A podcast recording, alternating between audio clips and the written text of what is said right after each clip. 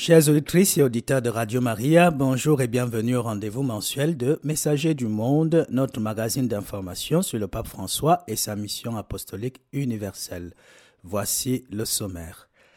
Après l'angélus de ce dimanche, le pape a dénoncé la montée des violences entre Palestine et Israël tout en invitant les dirigeants des deux États à plus de dialogue. Dans notre rubrique Réflexion et approfondissement, nous allons à la découverte de l'équipe de l'aumônerie de rue de la Chaux-de-Fonds à l'occasion de la sixième journée mondiale des pauvres. Après les nouvelles brèves, nous terminons le programme par l'intention de prière du pape pour le mois de décembre.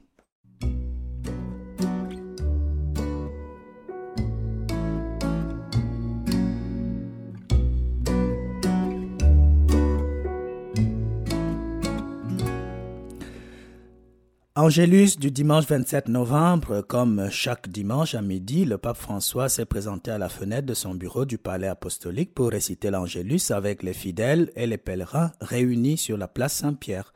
Voici le commentaire qu'il a fait de l'évangile du premier dimanche de l'Avent. Chers frères et sœurs, bonjour, bon dimanche. Dans l'évangile de la liturgie d'aujourd'hui, nous entendons une belle promesse qui nous introduit au temps de l'Avent. Votre Seigneur viendra. C'est le fondement de notre espérance, c'est ce qui nous soutient même dans les moments les plus difficiles et douloureux de notre vie. Dieu vient, Dieu est proche et il vient. Ne l'oublions jamais. Le Seigneur vient toujours, le Seigneur nous invite, le Seigneur est proche, et il reviendra à la fin des temps pour nous accueillir dans ses bras. Face à cette parole, nous nous demandons comment le Seigneur vient-il et comment le reconnaître et l'accueillir? Arrêtons-nous brièvement sur ces deux questions. Première question donc, comment le Seigneur vient-il? Nous avons souvent entendu dire que le Seigneur est présent dans notre cheminement, qu'il nous accompagne et nous parle.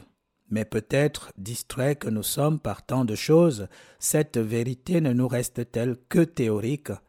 Oui, nous savons que le Seigneur vient, mais nous ne vivons pas cette vérité, ou alors nous imaginons que le Seigneur vient de façon éclatante peut-être par quelques signes prodigieux. Et au lieu de cela, Jésus dit que cela se passera comme au jour de Noé. Et que faisait-il à l'époque de Noé? Simplement les choses normales et quotidiennes de la vie, comme toujours. On mangeait et on buvait, on prenait femme et on prenait mari. Tenons compte de ceci. Dieu est caché dans notre vie, il est toujours là, il est caché dans les situations les plus courantes et les plus ordinaires de notre vie. Il ne vient pas dans des événements extraordinaires, mais dans les choses de tous les jours. Il se manifeste dans les choses de tous les jours.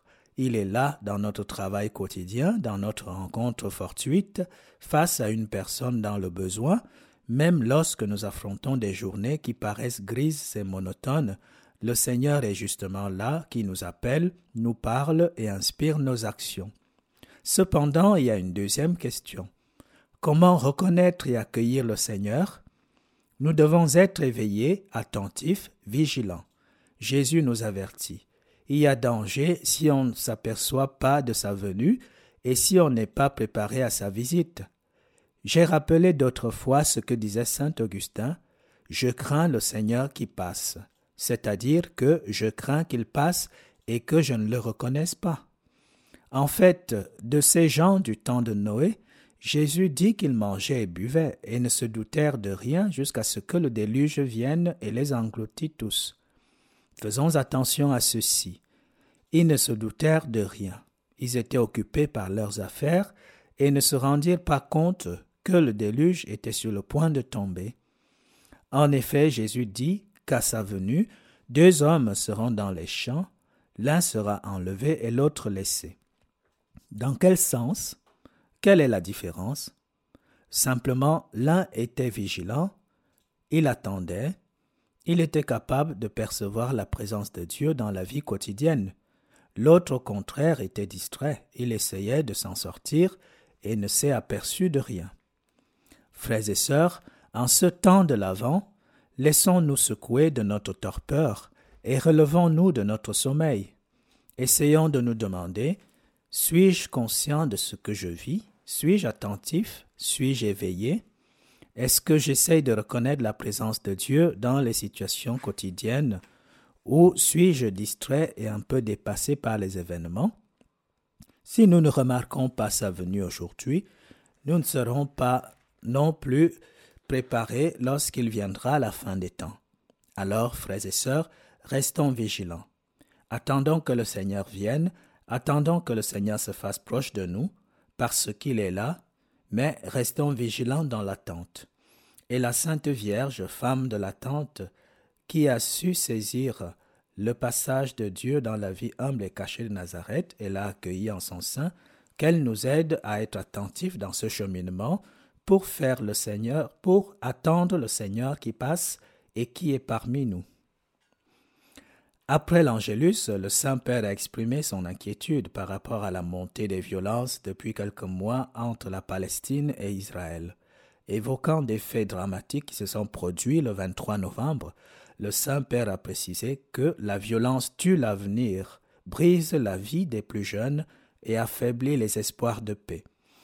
Aussi a-t-il invité les fidèles à prier pour les jeunes victimes, pour leurs familles et surtout pour leurs mamans. Il a aussi invité les autorités israéliennes et palestiniennes à avoir plus à cœur la recherche du dialogue, la construction de la confiance mutuelle, sans laquelle il n'y aura jamais de solution pour la paix en Terre sainte. Le pape a ensuite évoqué les victimes d'une alluvion qui s'est produite en Italie et s'est particulièrement souvenu d'un homme appelé Burkhard Scheffler qui est mort de froid trois jours auparavant, juste sous la colonnade de la place Saint-Pierre. Un fait dramatique. Il a aussi salué les participants aux marches qui ont eu lieu dans plusieurs pays pour dénoncer les violences faites aux femmes une réalité malheureusement généralisée et diffuse qui est même utilisée comme arme de guerre à certains endroits.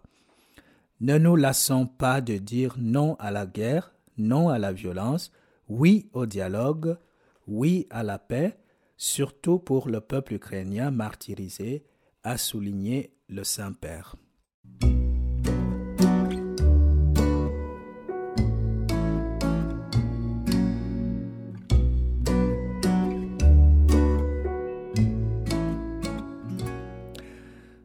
Sixième journée mondiale des pauvres. À l'occasion de la sixième journée mondiale des pauvres, célébrée dimanche 13 novembre, le Saint-Père a publié un message qui, cette année, est intitulé Jésus-Christ s'est fait pauvre à cause de vous. Le document est divisé en six articles ou numéros, tandis que le premier numéro évoque la sortie de la pandémie et l'espoir que la reprise économique commençait à susciter. Le numéro 2 traite de l'éclatement de la guerre en Ukraine et les conséquences humanitaires désastreuses qu'elle a entraînées. Dans les numéros 4 et 5, le Saint-Père revient sur le contexte de la deuxième lettre aux Corinthiens, d'où il a extrait le titre du message pour mettre en valeur l'élan de solidarité suscité par l'apôtre des nations, Saint Paul, dans la communauté de Corinthe en faveur de l'Église de Jérusalem, alors en grande difficulté. En organisant une telle action, affirme le pape, Paul entendait vérifier l'authenticité de leur amour dans l'attention et la sollicitude aux pauvres. En venant en aide aux pauvres, les chrétiens suivent l'exemple du Christ qui s'est fait pauvre pour enrichir l'humanité de la richesse de Dieu. Dans le numéro 7, le pape relève le fait que faire face à la pauvreté pour les chrétiens n'est pas une question de rhétorique, mais d'action concrète. C'est mettre l'évangile en pratique. Il dénonce aussi le fait que certains chrétiens se montrent indifférents vis-à-vis des pauvres tout en se donnant à l'idolâtrie de l'argent. Mieux encore, personne dans l'Église ne devrait esquiver le soin aux pauvres parce qu'il assure d'autres services. Dans le numéro 8, le pape François souligne le fait que l'expérience de faiblesse et de limitation que nous avons vécue ces dernières années à cause de la pandémie et les conséquences actuelles de la guerre au niveau mondial nous enseigne que nous ne sommes pas au monde pour survivre, mais pour qu'une vie digne et heureuse soit permise à chacun. Par conséquent, nous apprenons de l'Évangile qu'il existe une pauvreté qui humilie et tue, et qu'il existe aussi une autre pauvreté qui libère et rend serein. C'est la pauvreté du Christ. La pauvreté qui tue, c'est la misère, fille de l'injustice, de l'exploitation, de la violence et de l'injuste répartition des ressources.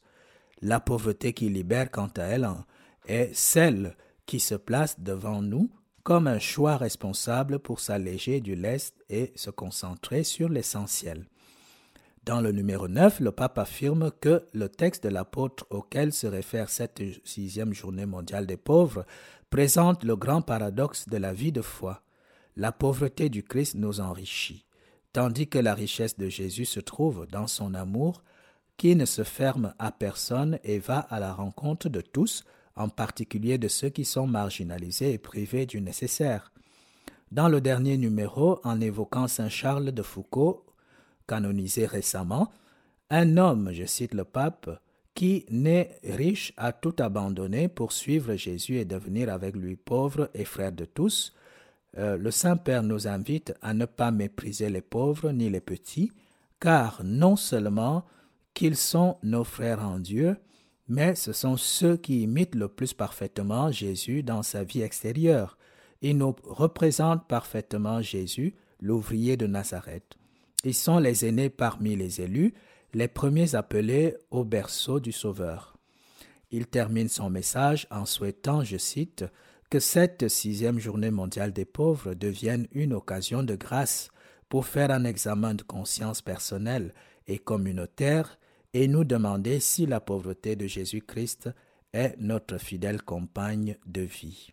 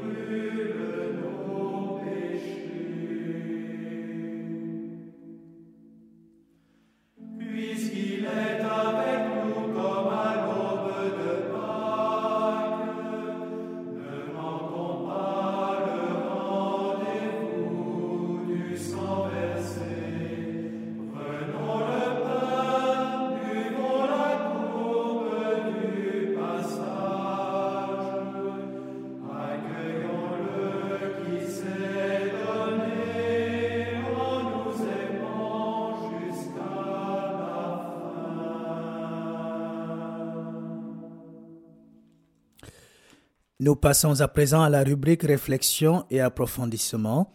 Le dimanche 30 novembre dernier, l'Église universelle a célébré la sixième journée mondiale des pauvres, un événement qui a été marqué par des activités organisées par l'aumônerie de rue de la Chaux-de-Fonds, qui est un service de trois églises reconnues par l'État de Neuchâtel, à savoir l'Église catholique romaine, l'Église réformée évangélique de Neuchâtel et l'Église catholique chrétienne. Nous sommes allés au siège de la mission italienne de la Chaux-de-Fonds, qui héberge l'aumônerie de rue, pour nous entretenir avec trois des quatre personnes qui témoignent de l'amour du Christ auprès de nos frères et sœurs qui affrontent la précarité et la solitude.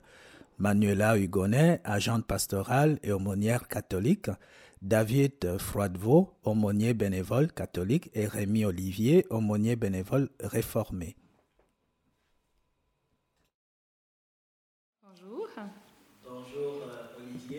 Bonjour. Et bonjour David. Bonjour. Voilà, vous êtes, euh, tous, les, tous les trois, il manque aussi une quatrième personne, n'est-ce pas? Jérôme, qui n'est pas là. Vous êtes tous les quatre membres de nos monneries de rue de la Chaux-de-Fonds que nous rencontrons ce matin. Alors je commence par les présentations. Manuela, de la part de la monnerie catholique, donc vous avez fait des études d'anglais, allemand, philosophie à l'Université de Neuchâtel, et c'est en, en cadre que vous commencez votre engagement ecclésial comme bénévole en catéchèse en paroisse. À la paroisse de Colombier. Très bien. Et vous faites aussi euh, des heures de, par semaine comme femme de ménage pour pouvoir être mère au foyer et vous occuper de vos trois enfants. C'est ça. Et en 2000, vous êtes engagé par la Fédération catholique neuchâteloise d'avoir 25% comme secrétaire de la catéchèse pour concilier vie travail, famille, et puis formatrice en catéchèse. Et en 2006, vous faites des études à l'Institut roman de formation au ministère, l'IFM. En 2010, vous êtes responsable cantonal de la catéchèse. Et en 2015, vous êtes responsabilisé pour le service de solidarité dans l'Église neuchâteloise qui a été créé cette année-là. Et puis en 2018, toujours responsable pour la solidarité, et vous commencez à travailler en aumônerie au Centre fédéral Asile de Boudry, CFA, et puis vous devenez aumônière de, pour la pastorale de la rue. De Chaux-de-Fonds. Voilà, de Chaux-de-Fonds. Est-ce que j'ai oublié quelque chose? Rien du tout. Puis en 2000, donc, vous faites la formation CPT, Clinical Pastoral Training, pour le travail d'aumônière. C'est ça. Voilà.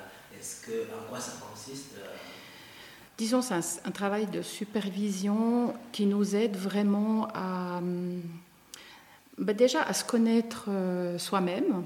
Et vu qu'on parle de pastoral de rue, peut-être d'être euh, très au clair, ou enfin plus au clair avec nos pauvretés personnelles. Et, et ça, ça aide euh, quand on rencontre des personnes. Voilà. Maintenant, passons à David. Vous êtes aumônier bénévole catholique. Oui. Et vous êtes né à la Chaux-de-Fonds. Et vous y êtes revenu il y a deux ans, après 15 ans passés à Neuchâtel. Exactement. Est-ce qu'il y a une différence entre les deux? Laquelle vous aimez le plus? Alors, j'ai passé 15 magnifiques années à Neuchâtel où j'ai fait des belles rencontres. Et puis, depuis deux ans que je suis à la Chaux-de-Fonds, je peux dire que ça se, le, le, le, schéma se reproduit. Je, je, je, fais des magnifiques rencontres, des gens aussi que j'ai plus vus depuis très longtemps. Alors, c'est une nouvelle page qui se réécrit, ouais. Alors, vous êtes cuisinier de métier avec plusieurs expériences plus ou moins longues dans cette profession. Exact. Qu'est-ce qui vous a le plus euh, particulièrement captivé dans votre métier? Alors, c'est vrai que la cuisine, c'est une période de ma vie que j'ai maintenant mis un peu de, de côté, mais, mais, le métier, euh, qui ce qui m'intéressait beaucoup, c'était le côté créatif. Et puis, euh, puis le travail en équipe aussi, parce que c'est aussi intéressant euh, de, collaborer dans, dans cette branche-là. Et puis maintenant, ça fait quelques années que j'ai complètement mis ce, cette profession de côté et puis que j'ai du temps pour moi, que j'essaye de, bah de, de, de, prendre pour moi, mais aussi de, redonner pour les autres. Oui. Et vous disiez que vous avez fait un parcours personnel un peu atypique sur le chemin de vie qui a été un peu compliqué entre vos 15 et 30 ans. Exact. Alors oui, très très brièvement, ben voilà, j'ai eu une belle enfance, j'ai commencé mon apprentissage à 15 ans, etc. Et puis j'ai traversé une période de mes 15 à mes 30 ans où j'ai dû surmonter, euh, on va dire quand même quelques épreuves.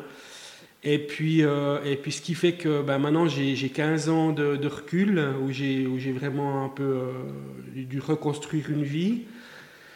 Et puis, ben, ça m'a permis justement de d'évoluer, de, de, de, de, de, trouver des solutions à certains problèmes. Et puis le fait que j'ai fait ces 15 ans me permet maintenant, ben, dans le cadre du temps que j'ai envie de redonner aux autres et à l'aumônerie de rue depuis trois mois, me permet d'être un peu en empathie et puis d'avoir un, un, certain sens d'écoute, mais très modestement, voilà.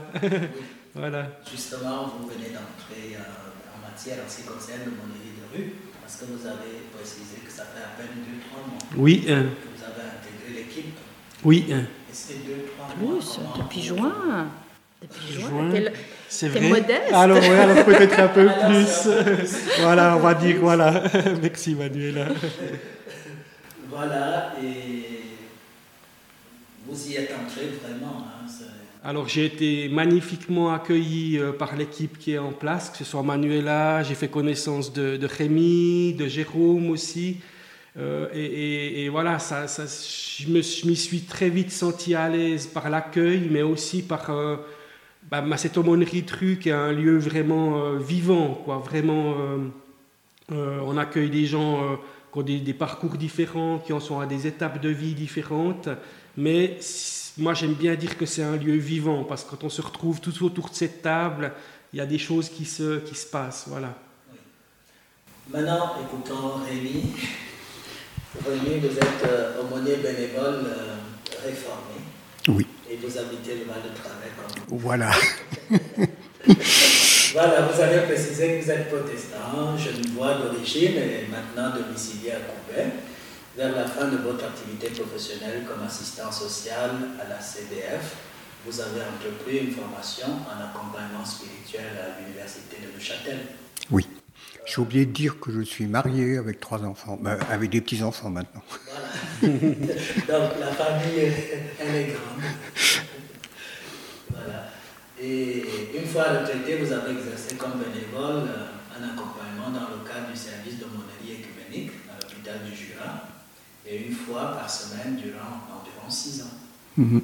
Et vous avez également collaboré durant cette période comme accompagnant spirituel dans une NS à la CDF. À la Chaux-de-Fonds, oui. Et depuis trois ans environ, vous êtes actif auprès de Monnerie de Rue, ici à la Chaux-de-Fonds. Absolument.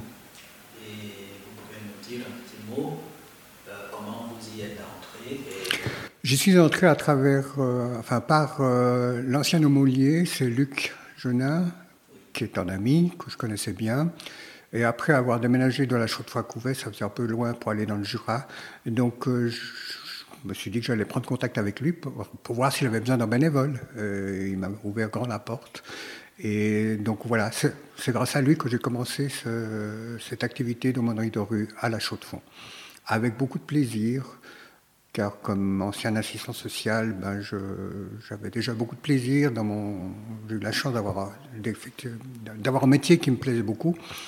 Et, là, ben, oui, c'est, différent, mais c'est quand même un endroit que j'aime bien, la chaux de fond, et aussi des gens que j'aime bien. Enfin, partout, j'aime bien les gens. j'ai beaucoup de plaisir parce que y a, c'est à la fois vivant, comme tu dis, hein, David, puis en même temps il faut rentrer en contact avec les gens. Et il faut beaucoup de respect, il faut se connaître soi-même. C'est un chemin, je vous parlais du petit prince de Saint-Exupéry, c'est peu à peu qu'on s'approche de l'autre. Quand je vais à la gare, que les gens sont assis sur un banc, ben, je commence par venir du bonjour, je me présente, puis peut-être la semaine d'après, je vais m'approcher un peu plus, je vais m'asseoir avec eux s'il y a de la place sur le banc. Mais c'est dans les silences. Et dans les silences, il y a aussi des partages. Et, je ressens beaucoup d'émotions quand je suis avec ces gens parce que je suis aussi pauvre comme eux. J'ai aussi eu une vie qui n'est pas facile comme tout le monde. Hein. et c'est en partage. Et là, il y a toujours des, moments magnifiques où c'est un petit peu le, le souffle de Dieu qui nous rejoint, qui nous traverse. Voilà. Merci. Aujourd'hui, nous n'avons pas Jérôme, mais à une autre occasion, j'espère bien il sera là et il pourra, nous dire un peu de son expérience personnelle.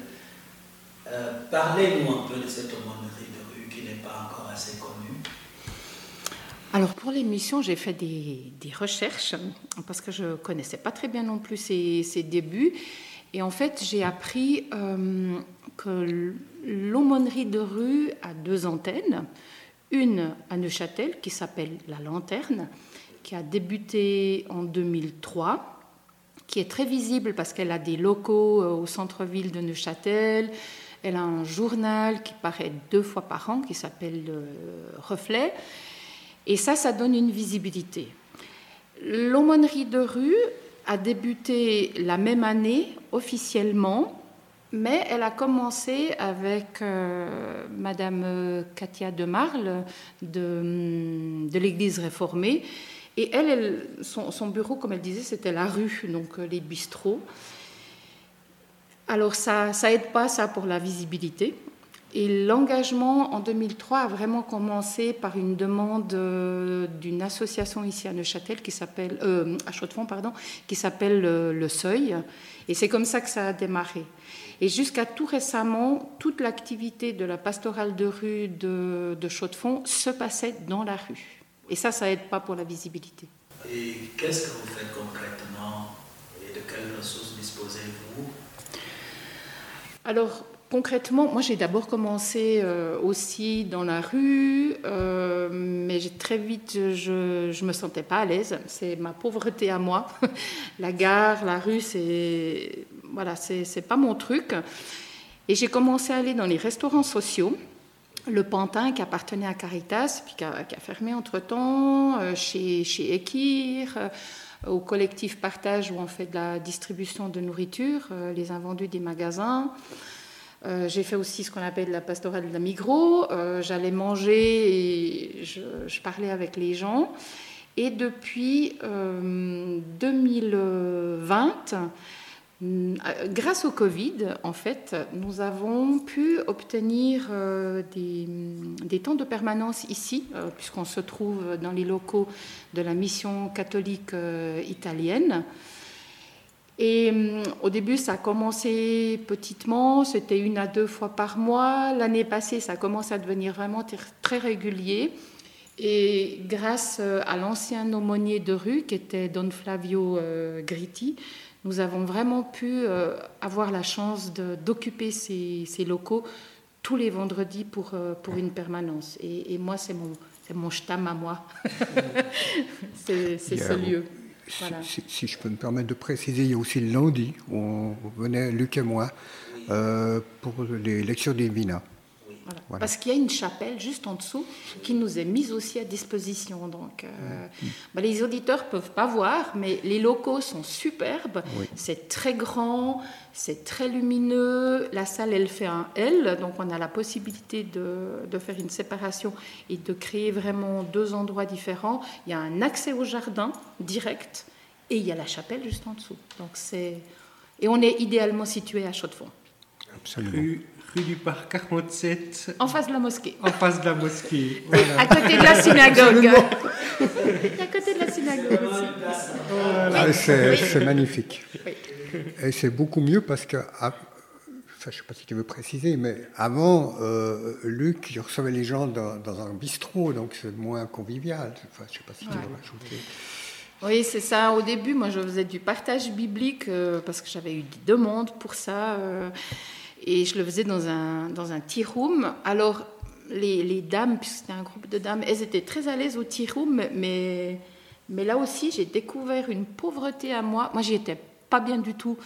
Euh, sitôt qu'il y avait du monde, euh, j'étais j'étais plus tellement à, mon aise. Donc, euh, c'était important pour moi d'avoir vraiment un lieu, aussi pour la confidentialité, quand les gens ont envie de partager quelque chose.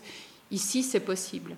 Et même s'il y a plusieurs personnes qui viennent pour boire un café, euh, pour partager, il y a la possibilité soit de se mettre dans la salle à côté, soit d'aller en bas à la chapelle. Mhm. Et ça, c'est très important. Absolument. Mhm. Et depuis que vous êtes ici, donc les, les gens commencent à connaître le lieu ou pas? Alors oui, ça se fait beaucoup par le bouche à oreille parce que comme j'ai dit, ça a commencé en 2020, euh, juste après euh, quand tout a été fermé avec le Covid, et on pouvait avoir juste cinq personnes. Donc on n'a pas fait beaucoup de pubs.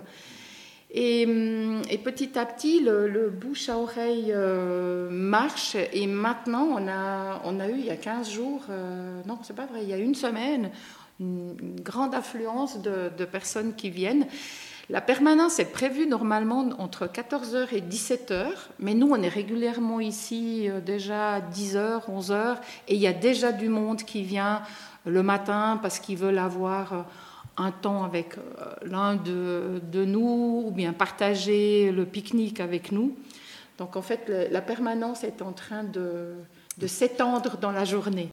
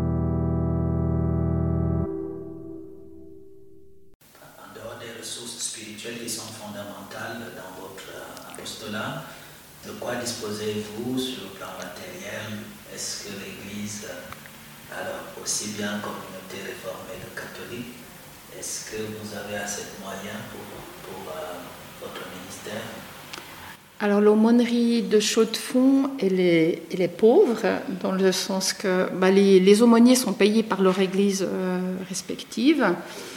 Euh, nous vivons avec des, dons qui, sont faits. C'est pour ça que, par exemple, vous avez sur la table Une lumière dans la ville. C'est un recueil de portraits qui a été fait par euh, notre ancien collègue qui est parti à la retraite. Nous, mettons euh, en vente au prix que les gens veulent donner ce recueil pour avoir un financement pour faire des activités.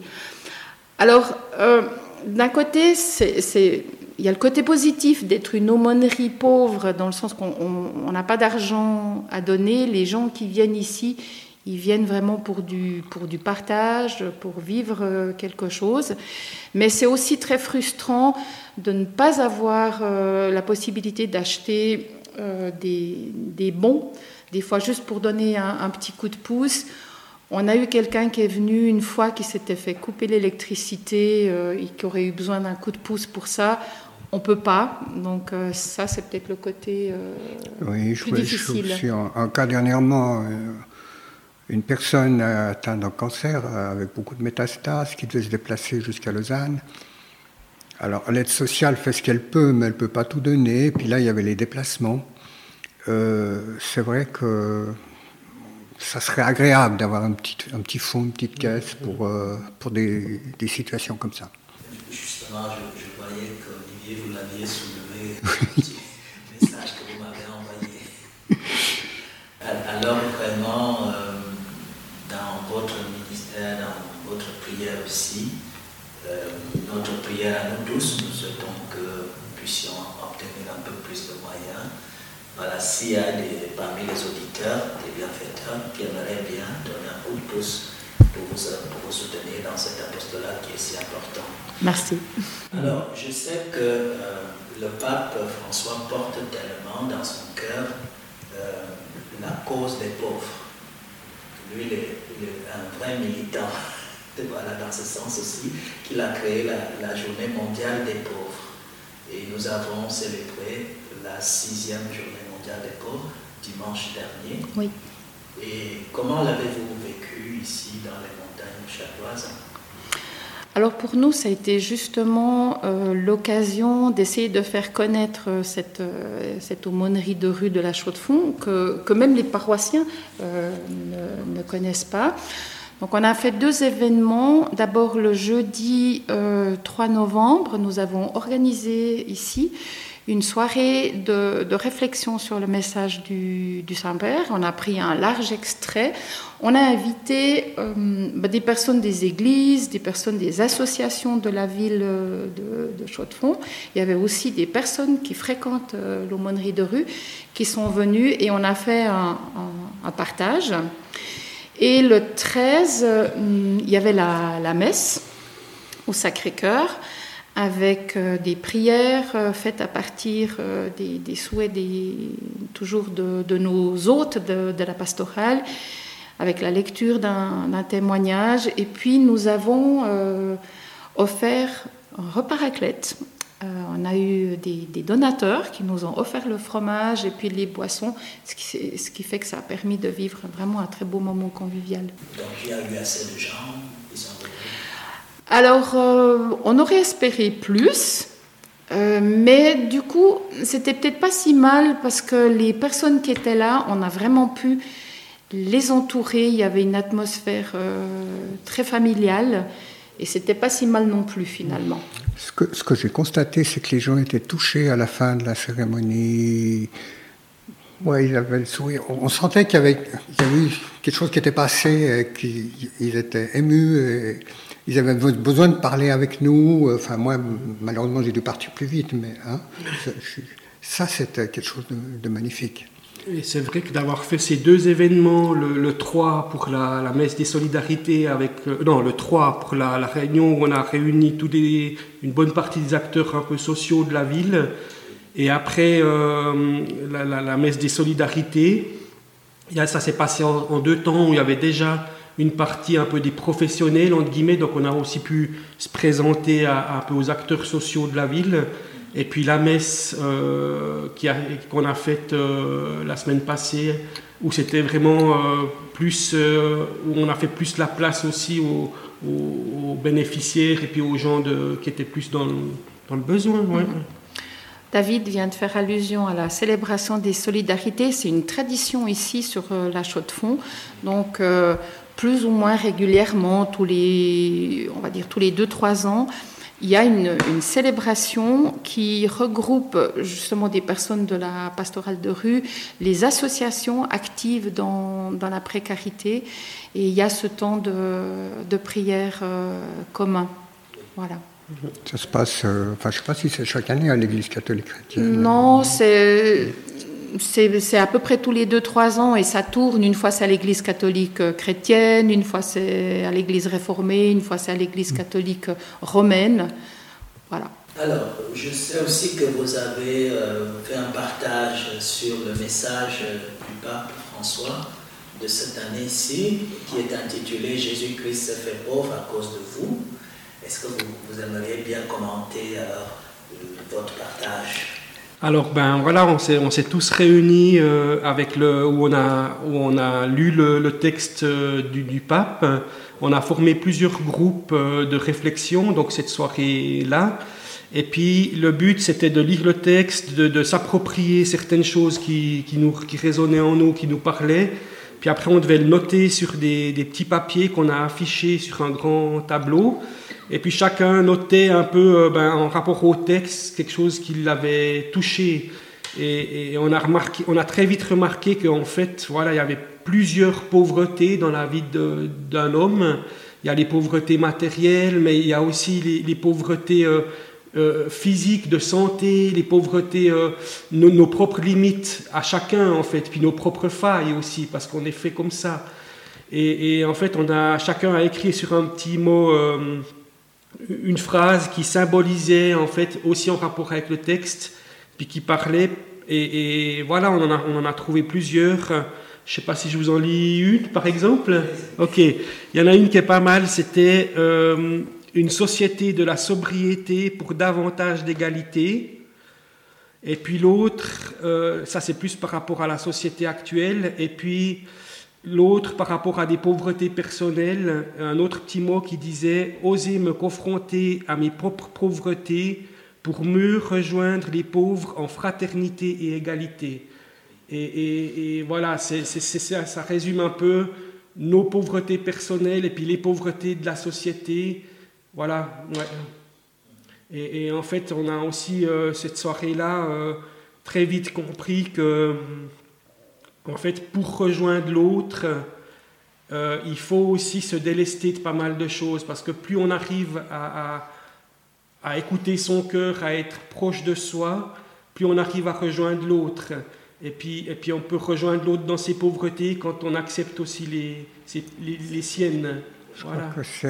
il y a beaucoup de peur quand on s'approche d'un pauvre ou de quelqu'un qui est différent de nous. Et c'est tout un travail. Et je crois que si on, si on développe cette, cette communauté de, de, partage, on pourra mieux s'entendre et à réaliser qu'on est tous les mêmes, comme tu dis. David, avec nos propres pauvretés. Mais ce chemin vers nos propres pauvretés, c'est pas toujours facile. Voilà. Et c'est ça. Euh, j'ai aussi dû faire ce chemin-là. Et la vie nous place face à des épreuves on les traverse, on donne de l'aide comme on peut, mais vraiment, moi, dans mon bénévolat, quand je m'approche des autres, je m'aperçois qu'ils ont et aussi de tellement grandes richesses dans leur pauvreté. Et ça me touche énormément. Et ça me remet, ça me, ça me requinque. voilà. Oui, ça, ça, me rappelle justement le message de l'an passé, où, le pape euh, il rappelle cet adage qui dit quand nul n'est si pauvre qu'il n'a rien à donner, et nul n'est si riche qu'il n'a rien à recevoir. Voilà. Et cette rencontre est un bel échange qui, qui enrichit l'un et l'autre. si vous permettez, je vais vous donner un exemple. Il y a quelques semaines en arrière, j'arrive dans la gare, je vois quelqu'un qui, qui titubant, qui était presque couché par terre, je le connais. Je vais vers lui, je le retiens, et il me dit quelque chose, il me regarde dans les yeux. C'est quelqu'un qui, est aussi violent d'habitude, mais comme ça, parce que la vie n'est pas toujours facile pour des gens. Et il me dit, je vais vous dire quelque chose. Moi, Dieu, j'ai souvent trahi, mais lui, il m'a jamais trahi. Et ça m'a touché. J'ai senti quelque chose qui nous traversait tous les deux. Je me suis dit, ce type qui semble tout en bas, démuni, perdu dans la violence, dans ses dépendances, il a une foi qui est peut-être plus grande que la mienne. ça m'a tellement ému, je me suis dit, mais voilà, c'est là la source. Et, ça nous rend modestes, parce que, et en même temps, ça nous rend forts, parce que c'est pas parce qu'il est pauvre qu'il est faible, c'est parce que il faut aller plus loin pour trouver ce qui l'anime, quelque chose de plus vivant en lui, qu'on a tous, mais qui, demande d'ouvrir des portes. Et, mon, bénévolat, c'est comment je peux aider les autres à ouvrir ces portes-là, parce qu'après, on a une force qui nous, qui nous je m'excuse. voilà, je ne veux pas prendre le, trop parler de ça, mais il y a des moments comme ça où il y a des fulgurances qui sont magnifiques. Et, je voulais juste aussi, j'écoute euh, Rémi parler, ça, ça réveille aussi des choses dans, dans, nos propres pauvretés, euh, nos propres pauvretés nous permettent aussi d'aller à l'essentiel en fait. Absolument. C'est ça. Tout à fait. Voilà. Voilà, nous, arrivons à la fin de notre entretien. Vous avez tellement de choses à dire que je, me sens obligé de revenir. Volontiers. Avec plaisir.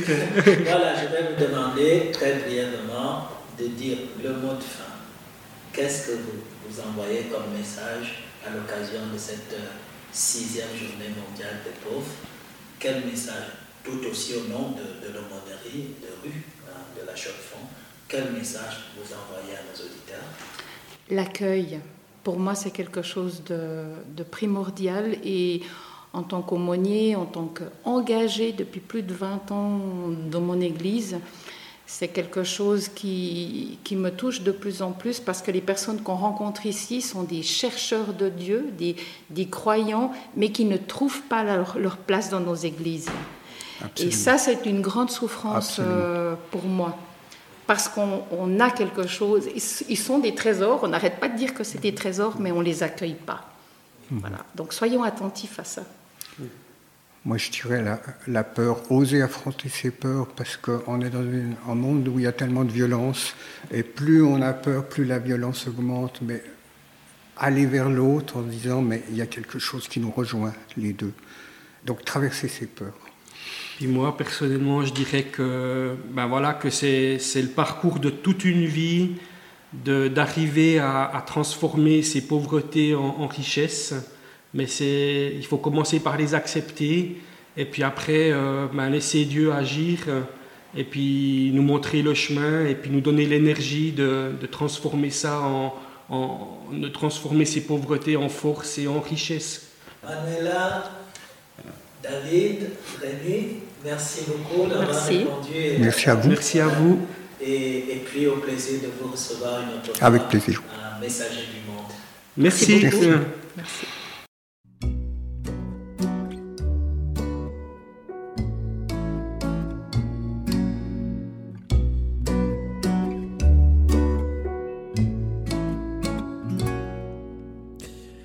En bref, lettre au peuple ukrainien. Le 25 novembre, le Saint-Père a adressé une lettre au peuple ukrainien, un peuple audacieux et fort, un peuple qui souffre et prie, pleure et lutte, résiste et espère. Un peuple noble et martyr à neuf mois du début de la guerre.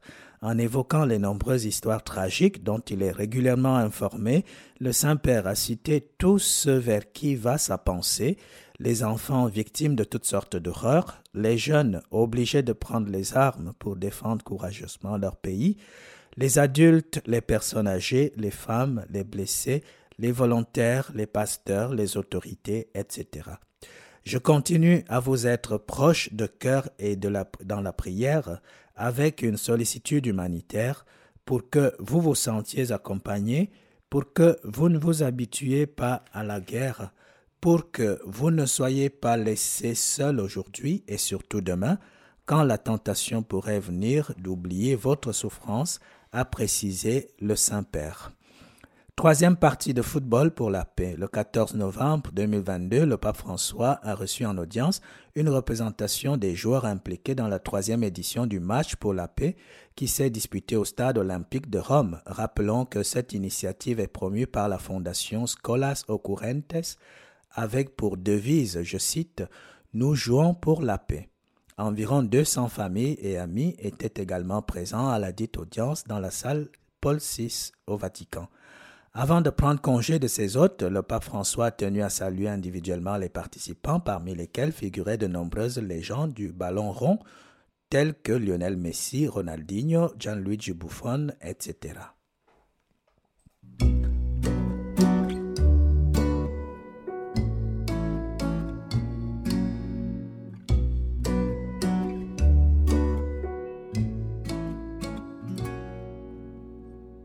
Pour le mois de décembre, le pape François demande aux fidèles de prier pour les organisations humanitaires. Voici l'intention de prière.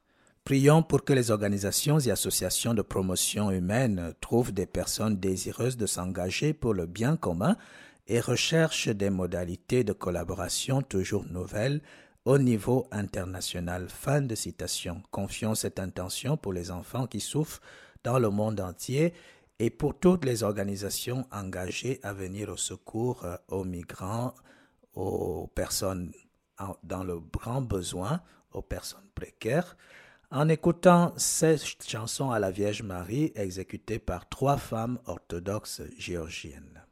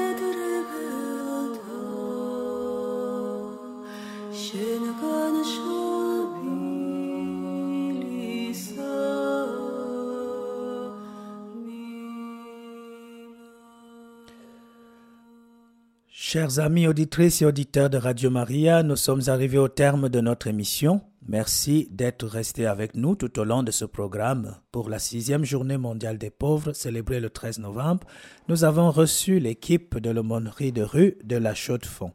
À la régie technique, nous avons bénéficié de la précieuse collaboration de Léonard. Pour vous tenir compagnie, je suis le Père Charles Olivier Owonombarga, répondant des paroisses catholiques romaines du Val de Travers dans le canton de Neuchâtel. Je vous donne rendez-vous très bientôt avec la grâce de Dieu.